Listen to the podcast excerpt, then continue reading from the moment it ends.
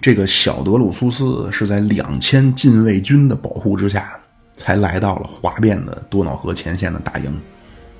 那多瑙河这边闹事呢，是因为对待遇不满，那就想等于借着领导换届啊，就给自己涨工资。啊，所以小德鲁苏斯一来，那根本没有什么士兵列队迎接啊，就士兵都懒懒散散、衣冠不整，那一个个比秃尾巴狗都横，就等于完全不搭理这个小德鲁苏斯。那当初凯撒啊，是几乎用了一分钟就平定了第十军的哗变。那小德鲁苏斯呢，表现也不错啊，他来了之后，当天夜里就秘密召见了。百人队长，啊，就告诉他们你们怎么去和底下人谈话。那这样，百人队长回到部队，啊，就纷纷跟手下士兵就谈话交心，啊，意思就是，现在这个小德鲁苏斯，人家叫皇太子，如果现在咱们处理不好，你来硬的，你就是软禁皇太子，那那那你就算来软的，你恐怕也是得罪皇太子。而且你这么闹，那你最终能是什么结果？那你们能去投靠日耳曼人吗？不可能，那你们可以跟着闹事的人另立中央吗？那就算你跟他们另立中央了，他们能给你们涨钱吗？所以大家别闹了。那第二天，那小德鲁苏斯正式召集士兵，那就大家给大家演讲，那意思就是大家的意思啊，我知道了，我也理解，我一定上奏父皇，说服父皇啊。但是现在呢，希望大家还是大局为重啊，能够恢复生产，保持警惕。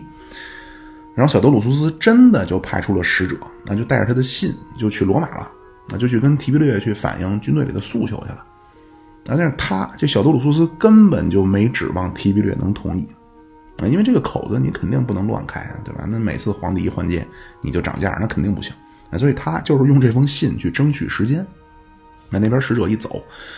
因为他之前也都问好了，那到底是谁煽风点火啊？使者一走，当天夜里他就派人秘密的干掉了那些煽风点火的人，啊，不但干掉，然后把尸体就就给扔了。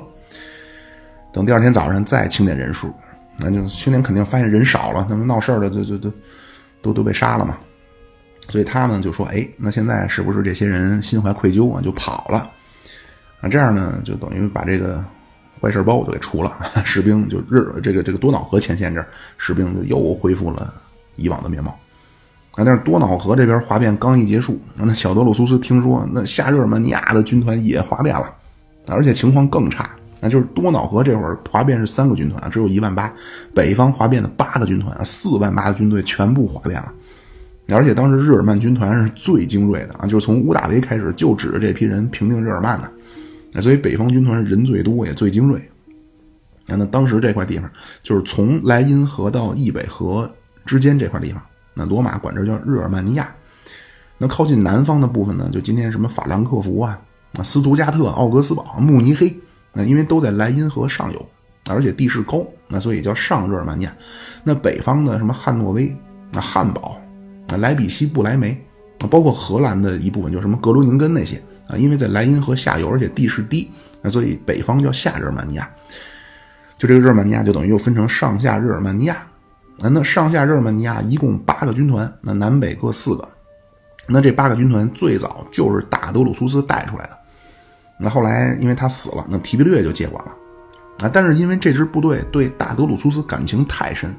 啊，所以面对乌大维这个安排，乌大维等于他是先利用提比略过渡，啊，提比略和因为提比略跟乌大维没有任何血缘关系，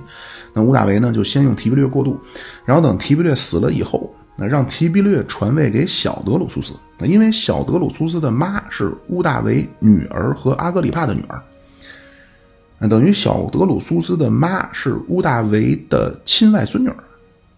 那所以将来小德鲁苏斯当了皇帝，那这样皇帝血统不就又回到乌大维家了吗？那那这支部队的意思就是，那何必还这么麻烦呢？啊，你马上你提比略就把位置传给我们老首长儿子就完了，那就传给小德鲁苏斯就完了。啊，当然他们跟提比略也还行，那就准确来说，他们也不是反提比略，而是希望能够帮自己老首长的儿子快速上位。而且这次他们这边和那边不一样啊，这边是全军达成高度一致了。那就多瑙河那边是有挑事儿的，然后这帮人等于挑事儿的就被小杜鲁苏斯密谋秘密给杀了，然后尸体就给扔了，就平息了。但是日耳曼这支大军 就全部要求拥立小德鲁苏斯当皇帝了。那小杜鲁苏斯当然就就来了，这次迎接他啊，这次这边是列队整齐迎接司令。那他来了之后就训话啊，意思就是罗马军人必须服从命令。然后下边就说我们让你当皇帝啊，结果小德鲁苏斯说好啊，这都是你们逼的也罢，兄弟们，咱们来世有缘，你我再见。那一把就抽出宝剑就要抹脖子。啊，幸亏边上有眼疾手快的，就一推他胳膊，那剑就扎歪了啊，不然小杜鲁苏斯就死这儿了。那下边士兵一看，那来的是真的，而且小杜鲁斯斯就等于他剑被推飞了，他马上就说，就是说我很感激你们，但是你们要真为我好，那咱们接下来要三军用命，啊，你们我希望你们能够跟当初跟着我爹的时候一样，啊，咱们是罗马的军人，啊，咱们要的是战死沙场，马革裹尸，而不是定谁当皇帝。那更何况那条顿堡森林，那是咱罗马帝国的耻辱啊！那更加是咱们罗马军人必须完成的这种夙愿，大概就是这个意思。那所以下边就纷纷的就是举手表决心，这样小德鲁苏斯就把日耳曼军团就集中起来，就准备报条顿堡森林的仇了。啊，那这个过程中啊，那小德鲁苏斯的老婆，那就是乌大维的女儿和阿格里帕的那个女儿。啊，因为她是阿格里帕的女儿啊，那罗马人起名字啊，咱们之前也说过，那他的这起名方式，男的叫阿格里帕，那女孩呢就是加一个后缀啊，就叫阿格里皮娜。那那这个小德鲁苏斯这个老婆啊，咱们就管她叫大阿格里皮娜。啊，那那位说了，那有大就得有小，那小阿格里皮娜是谁呢？小阿格里皮娜当然就是他的女儿啊，这个后边再出来那非常重要的人物。啊，那当时这个大阿格里皮娜。就跟她的丈夫小德鲁苏斯就在军队里，而且这个女的表现的就非常的大气啊，就士兵都非常钦佩这个年轻的女人，而且当时她怀里还抱着一个刚就是不是刚出生啊，就是很小的孩子，那这个孩子的名字呢叫盖乌斯，那军队里的孩子都很不是军队里边这些士兵都很喜欢这个孩子，就给他起了个外号啊，这个外号叫卡里古拉。那卡里古拉，咱们网上啊，就是很多都说啊，卡里古拉的意思是罗马小军靴。啊，其实不是，啊，这个卡里古拉是罗马百人队长穿的鞋，啊，也不完全叫鞋啊，就有点类似 TVB 版《天龙八部》李国林老师演的那个鸠摩智穿的那个皮凉鞋，那就那个东西叫卡里古拉，啊，所以这个孩子历史上咱们也就管他叫卡里古拉，而不是，呃，他实际名字应该是盖乌斯，呃，德鲁苏斯日耳曼尼库斯。那或者说，后来他当皇帝以后，他应该叫盖乌斯凯撒奥古斯都日耳曼尼库斯，啊，咱们就不是那么麻烦了啊。这个孩子就叫卡里古拉，啊，那小德鲁苏斯完美解决了北方军团的哗变啊，然后就整军完毕。这样，公元十五年，大军浩浩荡荡再次渡过莱茵河。那这次小德鲁苏斯是兵分两路啊，就从南面和西面夹击日耳曼。那这次一打过来。之前咱们说那个阿米尼乌斯啊，就是条顿堡森林那个幕后黑手啊。这次他的岳父，包括他老婆，就全都被抓住，然后投降了。而且这次小德鲁苏斯不但路过了六年前条顿堡森林那个战场啊，在那儿埋葬了罗马同胞的尸骨，还把当初阿米尼乌斯抢走的一面罗马军旗给抢回来了。然后到冬天，他们就就撤军了。然后这一年，就公元十五年，小日呃这个小德鲁苏斯第一次去。渡过莱茵河的时候，这年他生了一个女儿啊，这个女儿就是小阿格里皮娜啊。这样，这个小德鲁苏斯最有名的两个孩子就都有了啊，就是三儿子卡里古拉啊，这个就是下一任罗马皇帝啊。另外就是大女儿这个小阿格里皮娜，那她是后来第四个皇帝克劳迪乌斯的第二任皇后。那那他有个儿子，就是第五个皇帝尼禄，这个没关系啊。我知道肯定听着是很乱啊，因为罗马他这个辈分太乱。啊，但是没关系啊，这个说一说，多说几次就就就都能记住了。这是第一次，然后第二年这小德鲁苏斯又卷土重来啊，这次是八万大军就沿着莱茵河顺流而下，就直接插进了日耳曼的腹地。那这次呢，这阿美尼乌斯他早有准备啊，就决定就和小德鲁苏斯来一次正面会战啊，决决定硬刚一下，结果被打的大败。那么这次大败，小德鲁苏斯就抢回来第二面当初被抢走的罗马的军旗。啊，然后在这次会战胜利的地方，那这个他这小多鲁苏斯就把日耳曼人的武器啊，就全部铸成了一个胜利纪念碑。然后上面写着叫荡平莱茵河易北河之间的日耳曼人的武皇提比列大军的军威浩荡，在此取得大捷，献给朱比特、马尔斯和神君奥古斯都。然后这次他从北海坐船就回了莱茵河东岸，呃，西岸。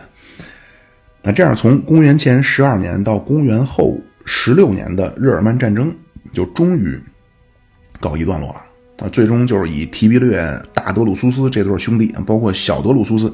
那历经了从乌大维时期到提比略时期啊，就是两代人一共二十八年的战斗，那终于罗马把条顿堡被缴获的三面军旗抢回来两面，阿米尼乌斯再也不能组织易北河以西的大规模反抗了，那罗马也彻底在日耳曼尼亚地区站稳了。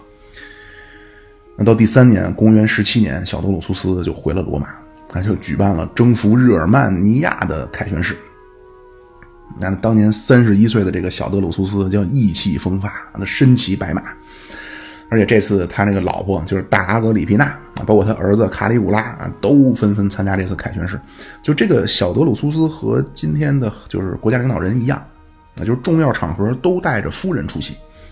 那那小德鲁苏斯呢，因为他在日耳曼尼亚的英勇表现，那就获得了一个绰号叫日耳曼征服者啊，就是日耳曼尼库斯。啊，所以其实多数史书都管他叫日耳曼尼库斯，但是呢，我是觉着管他叫小德鲁苏斯，用德鲁苏斯用德鲁苏斯这条线更能捋清楚，就是他们这个家族关系啊，所以我也就没那么叫。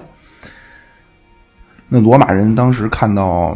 就是年少有为，而且家庭和睦的这个小德鲁苏斯，那而且他这小德鲁苏斯他爹。那是就是克劳狄乌斯家族的血统啊，就是他爹是大德鲁苏斯，那大德鲁苏斯是当时的皇帝提比略的亲弟弟。那这个他妈，那就这个谁小德鲁苏斯他妈是阿格里帕和乌大维女儿的女儿，那等于继承了尤里乌斯家族的这个血统，而且他还是现在皇帝提比略的养子，那相当于皇太子。那更关键就是当初这谁乌大维非常喜欢小德鲁苏斯。那他这个小德鲁苏斯不光是老皇帝提比略的养子，而且他是乌大维亲自选定的乌大维隔辈的接班人。而且这个孩子就是小德鲁苏斯这人英俊潇洒，口才极佳。那因为而且他是贵族，所以他精通希腊文化。那而且他爱兵如子，他说他经常在军营里就换一身普通士兵的衣服，就下去和士兵就最基层的士兵下去聊天，就就相当于就摸一摸士兵的 思想动态。所以这个小德鲁苏斯完全是当时罗马人心中的偶像啊，人生的目标。那就当时罗马人有一句话叫“我们是安全的，因为我们有日耳曼尼库斯”，啊，就完全这个谁这个小德鲁苏斯就是罗马帝国第一个真正那种大英雄。那就是说，罗马的男人都希望能够有日耳曼尼库斯一样的哥哥，啊，女人都希望有日耳曼尼库斯一样的丈夫，啊，老人都希望有像他一样的儿子，而孩子都希望有像他一样的爸爸，那，活脱就是一个罗马的小黎明。就黎明当时说，在香港就是这样啊，这个什么人都是希望能跟他是那什么啊。好啊，那这样呢，小德鲁苏斯就结束了日耳曼战争。那那下一站呢，他就被派去了东方。啊，等于就从阴暗昏冷的莱茵河易北河一线，就去了干燥炎热的幼发拉底河的沙漠。那日耳曼那边刚打下来怎么办呢？对吧？之前打下来是屋大维直接派去了一个传统官僚瓦卢斯，那结果就就搞废了。那提比略在公元十六年日耳曼大捷以后，那直接下了个命令，大军放弃易北河防线。那确保安全的前提下，退守莱茵河西岸。那这样，罗马帝国北方的版图就回到了凯撒最早那个构想，那就是因为那个条顿森林也叫黑森林啊，就是就是因为太黑啊，叫黑森林就是因为黑，那就非常适合日耳曼人打游击，而不适合军队驻防啊。所以凯撒当初两次过莱茵河看了看，他就回去了啊。等于他当时就是沿着莱茵河渡口就修了塔楼啊，就监视对岸。啊，如果发现有对方有渡河的动向啊，赶紧就能组织防御。啊，但是这个乌大维呢，他不懂打仗，而且他更没去过莱茵河以东啊，所以他可能就是 因为，就既然凯撒平了高卢，我得平个日耳曼，那所以这样他就开启了日耳曼战争。那不但耗光了国，不是耗光啊，不但消耗了国力，那中间条顿堡森林那就惨遭全军覆没。后来提比略继位啊。实际上，北方他接下来是一个烂摊子，啊，那他怎么处理的呢？他的战略等于是当初凯撒那一套啊，我是要带着胜利退回莱茵河，那绝对不是狼狈撤兵啊。这样罗马在北方的防线就回到莱茵河。那等罗马人再次重整北方防线啊，就半个世纪以后了，就维斯帕乡了。啊，但是罗马人也就再也没有消灭日耳曼人了。啊，就是后来呢，雄心壮志而且武德充沛那个图拉真，也都是往东西打，就再也没在北边较劲了。啊，就这个其实也说明啊，就是当初凯撒定下那个莱茵河的防线，然后距离于国门之外，啊，而不是去占领搞同化日耳曼人。啊，就凯撒那个战略是合理的。那等于提比略就非常果断啊，就退回到了凯撒时期。那咱们翻回头再说这个小德鲁苏斯，他等于就从阴冷广袤的黑森林到了炎热干燥的沙漠。啊，那他面对的就是三十五年前和罗马签订了友好条约的那个帕提亚。那而且当时签字的代表啊，就是现在的皇帝提比略。啊，就是非常巧合啊，这次来的又是皇太子啊，就是小德鲁苏斯。那这次小德鲁苏斯呢？还是带着，就一路带着他那个在军营里长大的儿子，就是卡里古拉啊，他们等于一家人经过了希腊，就来到了叙利亚。那这一路上，这个他们一家子也平掉了四十年前乌大维和安东尼决战的那个雅各星角海战的那个战场啊。因为乌大维从收养关系上看是小德鲁苏斯的爷爷，那因为乌大维的养子是提比略，提比略养子是小德鲁苏斯，那所以乌大维是他的养爷爷。那血缘上，小德鲁苏斯的妈是谁生的呢？是安东尼和乌大维姐姐的女儿。所以这个地方等于是小德鲁苏斯的养爷爷和亲姥爷当年决战的地方。那这一路到了叙利亚以后，那这会儿帕提亚刚好蠢蠢欲动，那小德鲁苏斯就恩威并施，那就重新和亚美尼亚，包括帕提亚就签订了友好条约。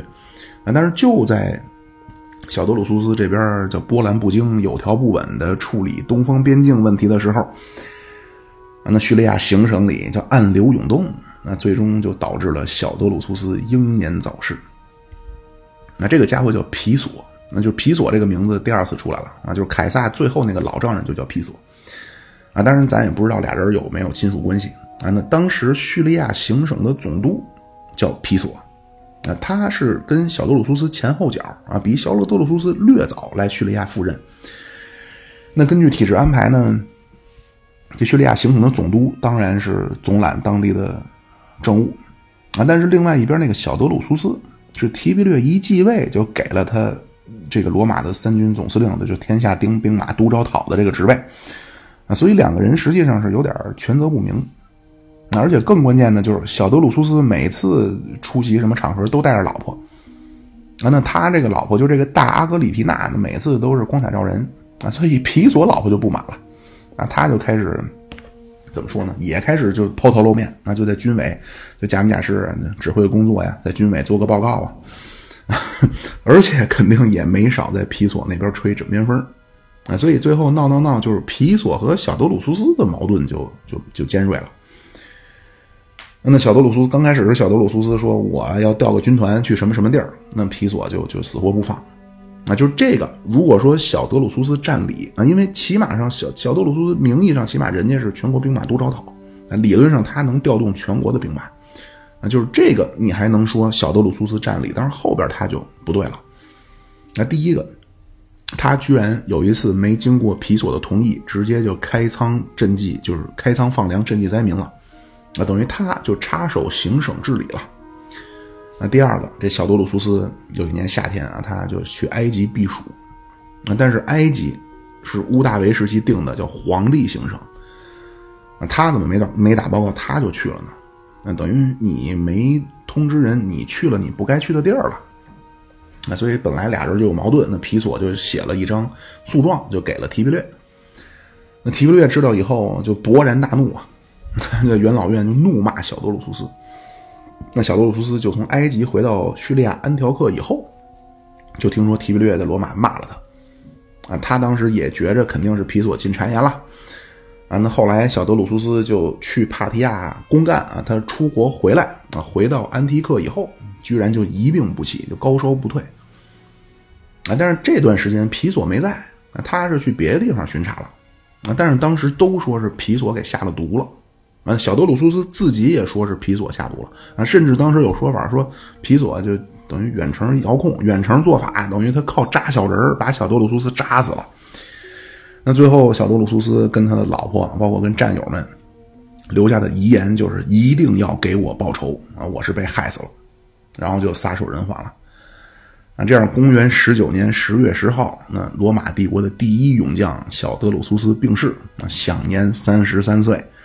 啊，因为这个小德鲁苏斯一样叫少年领兵，而且一样是所向无敌、未尝败绩，而且他也是英年早逝，三十三岁，所以小德鲁苏斯叫罗马的亚历山大。啊，那至于是不是下毒，啊，那后来罗马那个历史学家塔西佗就说，那就是下毒，而且他说，因为他是黑提比略，这个这个谁，塔西佗是非常的黑提比略啊，他说皮索是收到了提比略的密旨。那说是提比略妒忌小德鲁苏斯的军功啊，说他功高震主了，就让皮索下毒把他给毒死了。啊，但是呢，就是现在的分析，就是说他和亚历山大一样啊，其实是死于疟疾。啊，因为那提比略为什么要妒忌他呢？对吧？咱们后边会说，提比略后来自己主动退居二线了，那他何必要害死最理想的接班人呢？啊，更何况这会儿小德鲁苏斯已经成了养子了，就已经是皇太子了。那更关键的是，小德鲁苏斯可是大德鲁苏斯的亲儿子，那大德鲁苏斯是提比略的亲弟弟啊。那他们哥俩感情好的不得了。那就当年大德鲁苏斯病危，那提比略听到消息以后，那顶风冒雪，那带着一支轻骑兵，就真是冒着巨大的危险。就这个这个危险，一方面来自他是穿越了日耳曼人的茫茫黑森林，另外是当年是冬天呀。真是冒着巨大的危险，就为了见自己弟弟最后一面。那他怎么可能把自己弟弟的儿子给毒死呢？而且提比略这个人，就是古典时期历史学家都把他塑造成一个暴君啊。但是其实他就是性格不开朗，而且特别倔，而且他办事不管不顾啊。但是他不是那，就咱们后边会说什么卡里古拉尼禄。嗯，这个谁提比略不是？他不是那种什么喜怒无常啊，没事就以弄死人为乐的人。那所以提比略让皮索毒死小德鲁苏斯，这个可能性几乎是没有的。啊，但是不管怎么样，就是小德鲁苏斯死了以后，那他老婆大阿格里皮娜啊，带着这几个儿子三男三女，不这个捧着骨灰啊，就回到了罗马。啊，从他们在布林迪西一登陆啊，就是刚刚一在意大利半岛一登陆。那纷纷的悼念的人群，就是花圈、帐子、挽联不计其数啊。这边写着“指挥飞化白虎帖”，那边写着“血泪染成杜鹃红”啊。就是小德鲁苏斯的亲弟弟啊，就是那个克劳迪乌斯也来了。这克劳迪乌斯就是卡里古拉后面的皇帝啊，包括很多罗马的这种权贵啊，包括普通市民都来迎接小德鲁苏斯的骨灰。啊，就是他这个骨灰是被罗马民众和罗马的高官、罗马的贵族一路的簇拥之下，就从布林迪西回到罗马。啊，但是 这个来迎的，等于迎这个陵寝的，不是陵寝，就是迎骨灰的人，唯独提比略没来。那而且葬礼上提比略也没来，所以发表致辞的这个也不是提比略，讲话的是提来致辞的是提比略的儿子。那这是第一次，这个提比略。表现出来冷血啊，甚至冷酷的一面。那但是这个小德鲁苏斯呢，因为威望太高，那就当时人都说是皮索下毒啊，或者用了巫术。那因为小德鲁苏斯的遗言就是要帮他报仇啊，我是被害死的。那塔西佗，塔西佗是大几十年以后的人了那，所以当时没人说是这个谁提比略，就是皇帝提比略下毒给让这个这个皮索下毒毒死的小德鲁苏斯。那就塔西佗，那是安东尼王朝了，就是五贤帝那个时期的了。就当时没有人想到说是不是提比略，就皇帝提比略是幕后黑手。那当时所有人就是把这个斗争的方向都瞄准了皮索，然后就都说要严惩皮索。最后就居然闹成了全国停摆，那就法庭、法院不开门了，市场也关门了，学校也停课了。那这样呢，一直维持闹了一个月。那那提比略就皇帝提比略就发表了讲话，那大概意思就是。大家面对牺牲，不要过于感情用事啊！那罗马的辉煌的历史，那伟大的各种各样原因啊，牺牲的多了，每个人都不能逃脱死亡啊！我也伤心，我也悲痛啊！他一方面是我大哥的亲儿子，另一方面是我养子啊！我能不悲痛吗？啊，但是咱们就是就是用范伟最后那个就是什么最长的季节最后那句话，就是咱还是要向前看啊。罗马那么多英雄，死一个咱就不工作了，那哪行呢？那最后罗马人的意思就是审判皮索，那审判了皮索，我们就复工。那这样呢，提比略就把皮索从叙利亚招回来了。那就是一路上罗马人就高呼要处死皮索，处死皮索。啊，但是提比略说说任何人都有给自己辩护的权利。呃，绝不能舆论怎么怎么样，咱们就不管事实了。呃，这个就这个提比略啊，在传统的历史叙述当中啊，就是一个冷血的暴君啊。但是近代开始就给他翻案了啊。那第一个给提比略翻案的就是德国那个写就是罗马史的专家，就是写罗马史的那个蒙森。那就是咱们之前说过，就是麦这个俾斯麦看他蒙森写罗马史，那书皮都翻烂了。那就之前塔西佗那些人一写提比略，那就是个暴君昏君啊！但是大家想一想，提比略说的对不对呢？那么是不是说司法审判要尽量避免民意的裹挟呢？啊，起码我觉得是。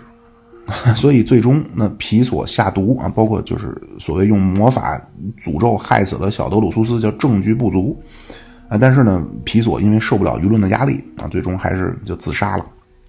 那这样，小德鲁苏斯英年早逝的风波就暂时平息了，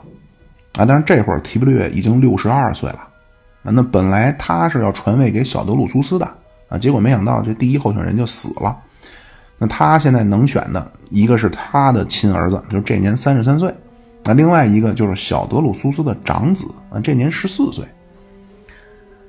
那提比略开始看重或者叫倾向性的人选，他其实是想用他的儿子。啊，所以公元二十一年，提比略的亲儿子就当上了执政官，然后提比略呢继位以后，就第一次离开了罗马，那就让自己的儿子以执政官的身份，两个人就等于巡查国家去了啊，实际上就带着儿子去历练一下，啊，那而他这个儿子，嗯，这一路表现的也非常好，那就是这期间高卢叛乱、北非叛乱，啊，最终的结局呢，就是高卢叛乱的那个首脑，那就实际上就是当地的那个德鲁伊祭司，啊，就被赶走了。那就他们这高卢的这些德鲁伊，就等于宗教领袖，就被赶去不列颠了，啊，就是后来传说中那个圆桌骑士那个亚瑟王，啊，他那个老师就魔法师梅林，那其实就是德鲁伊祭司。那这个德鲁伊祭司最早其实就是高卢人的相当于宗教领袖。那这是高卢叛乱，那北非叛乱是那边有沙漠骑兵啊，也就被这父子俩给扑灭了。然后提比略呢，就又给了自己儿子护民官特权。那结果，公元二十二年，提比略儿子拿到护民官特权。公元二十三年，这个这个人就死了。那死的时候不到三十五岁。啊，但是提比略，那要么说就之前小德鲁苏斯死的时候他说的那些，啊，包括他之前也不去迎骨灰这些事儿，啊，他说那些话真的可能就是肺腑之言。啊，面对自己就是小德鲁苏斯之后，他提比略皇帝提比略重点培养、寄予厚望的接班人，同时也是他亲生儿子的早死，那提比略仍然没表现出任何的悲伤。那就这次，其实这个打击比小德鲁苏斯暴毙还大。啊，因为小德鲁苏斯虽然是接班人，但是乌大维给定的。啊，而且小德鲁苏斯只不过是提比略血缘上的亲侄子。那但是这次。不光这个是亲儿子，而且这是提比略自己选的接班人，那等于这个他这儿子就就就就就没了。那那接下来选谁呢？啊，那这会儿摆在六十四岁的提比略面前的人选，那首先就是小德鲁苏斯的那几个儿子。那这会儿小德鲁苏斯大儿子十七岁，二儿子十六岁，那另外那个三儿子就是那个卡里古拉，当年十一岁。那除了小德鲁苏斯这几个儿子，另外还有一个理论上的人选，那就是提比略的亲侄子啊，就是大德鲁苏斯的二儿子，小德鲁苏斯的弟弟，那就是那个克劳迪乌斯。啊，这个克劳迪乌斯当年三十三岁，那如果从年龄上看，这克劳迪乌斯肯定最合适。啊，但是这个克劳迪乌斯呢，就就就从小就小儿麻痹。就是乌大维曾经就说呀，说要是他身体正常，肯定像对小德鲁苏斯那么一样去提拔，去提拔他。啊那他妈就是安东尼和乌大维的姐姐的生的那个女儿。那这个人是这个谁？小德鲁苏斯和克劳迪乌斯的妈妈。那他也说，他说我这个二儿子怎么是个残次品？所以这克劳狄乌斯在屋大维后期和提比略在位期间，从没参加过任何公共活动。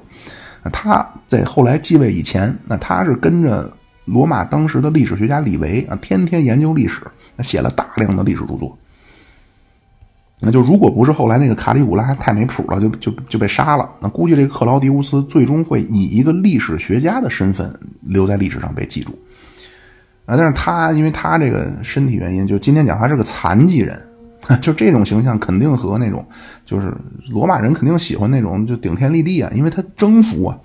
那肯定他不是一个罗马人心目中最理想的最高领袖的那么一个样子。那所以这个克劳狄乌斯等于就被提比略排除出了接班人梯队的选拔名单当中了。啊，所以提比略这会儿能选的就是小德鲁苏斯的三个儿子，那就是老大、老二还有老三，老三就是卡里古拉。那大概这个时候啊，那就出现了一些咱们咱们比较熟悉的，那就是后宫就介入了立储的问题了。啊，当时后宫呢可以分成两派，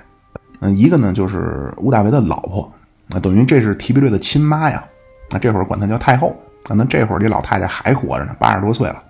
啊，那当初屋大维叫国父啊，她叫国母。啊，那除了老国母这派啊，另外就是小德鲁苏斯那个老婆，那就是大阿格里皮娜。啊，这大哥阿格里皮娜叫大阿格里皮娜派，啊，所以这俩人的矛盾就其实不是婆媳关系了，等于是老祖和媳妇了。那先挑事儿的，就是之前表现的端庄大方、识大体、顾大局，包括胆略过人啊，在北方陪着自己丈夫经历了北方军团哗变的那个大阿格里皮娜。那他呢，就是就是护子心切，那所以他就老希望提比略能尽快明确继承人。那你就赶紧把我们家孩子收了养子就完了，啊！但是提布略这个人，咱们说了，那那就是一块阴冷的铁板啊。那用周润发讲话就是我可以给，但是你不能抢。那所以达格里佩纳这个态度，他肯定提布略肯定不高兴。那而且你越这么弄，我我越不给了。那达格里佩纳就更闹，所以他们俩就闹得就非常不愉快了。那就说。有一次，那就是一个克劳狄乌斯家族的女的被告通奸了。啊，这个女的呢，跟大阿格里皮娜俩人的闺蜜。那当时根据乌大维时期定的法律，就是通奸的人财产充公，然后流放。啊，那提比略就就当然他延续了。那所以就根据这个结果就判罚了。啊，结果大阿格里皮娜就不干了。啊，他就说你这绝对是小题大做，你就是要打压我。所以有一次祭祖啊，就当时祭奠奥古斯都啊，就当时等于是上坟吧。那那这次仪式还没结束的时候，那大阿格里皮娜居然就冲出后边的，这等于扫墓人群，就冲出来就大喊：“那说伟大的奥古斯都啊，那说现在有的人一边给你鞠躬，一边就对自己的亲人赶尽杀绝呀！啊，因为咱们说那提比略正经人家是克劳狄乌斯家族的血脉啊，那他是跟着他妈改嫁才来到了乌大维家。”那而且乌大维其实是阿格里皮娜的姥爷，那是乌大维的女儿嫁给了阿格里帕，生了大阿格里皮娜嘛，那所以他是他姥爷。然后是乌大维等于，因为他是想让小德鲁苏斯接班那他就把这个大阿格里皮娜就嫁给小德鲁苏斯了嘛。那所以等于这会儿大阿格里皮娜是跟他的姥爷在那儿喊话叫苦。那说听到这个，说当时提比略面无表情。那他就从祭坛前面就站起来了，那就拉过来阿格里皮娜，然后就用边上奴隶听不懂的希腊语就跟他说：“那说你之所以这么发怒，是因为你没得到你想要的东西吧？”然后还有一次说吃饭，那当时大格里皮大阿格里皮娜就显得就闷闷不乐，就心不在焉啊，就不动筷子，不是不动筷子啊，就是也不动刀叉。那提比略呢，也当然是好心，那就随手递过递给他一个苹果。啊，那大阿格里皮娜接过来，把这苹果接过来，直接就给边上奴隶了。啊，那提比略看到这个情况，转身就跟老国母啊，就是老国母就是他亲妈呀，那就是他就就是当年屋大维的那个老婆，就那个老国母啊，这个谁皇帝提比略就转过身来就跟他说，他说他不吃，因为他怕我毒死他。啊，所以提比略和大阿格里皮娜闹成这个关系，那老国母一看。你居然敢这么欺负我儿子！那所以老国母对这个大阿哥里皮娜也就恨之入骨了。嗯，站在老太后的角度，就是我这儿子六十多岁老头了，那你怎么一点不懂尊老敬老？那第二，人家好歹是就咱讲话就是皇帝，那就算你是新皇屋大维的外孙女，你怎么能这么叫板？啊，所以老太太就是老国母跟大阿哥里皮娜就越闹越厉害，而且就阻挠提比略是更就是老太太就更加不让提比略收小德鲁苏斯的儿子当皇位继承人，当皇当当当太子就叫什么呀？当收为养子了。啊，因为老国母的逻辑很简单，那你折磨我儿子，我就折磨你儿子。那你儿子不就是想当继承人吗？我就不让你儿子当。那面对这么一个情况。提比略也有可能是因为精神压力太大，那就是他当时作为皇帝，也没有选择去杀掉那个大阿格里皮娜，也没有选择就干脆听了他的，就立了小德鲁苏斯的哪个儿子。啊，当然也有可能他是退居幕后，然后利用别人来清理门户。那总之，老皇帝提比略居然又一次离家出走了。就这个不是很多书上说的隐退，那，隐退是隐退是我得交代好了，交代好了我走了，我退居二线了。那提比略居然是没告诉家人，没通知元老院。那有一次他说去祭祀奥古斯都神殿，啊，去完之后人就没了，那他居然就离开罗马就走了。那提比略这一走 就走了十年。那么被所谓塔西佗说的 提比略是隐居幕后，然后利用别人干掉企图乱政的势力，那这个是怎么回事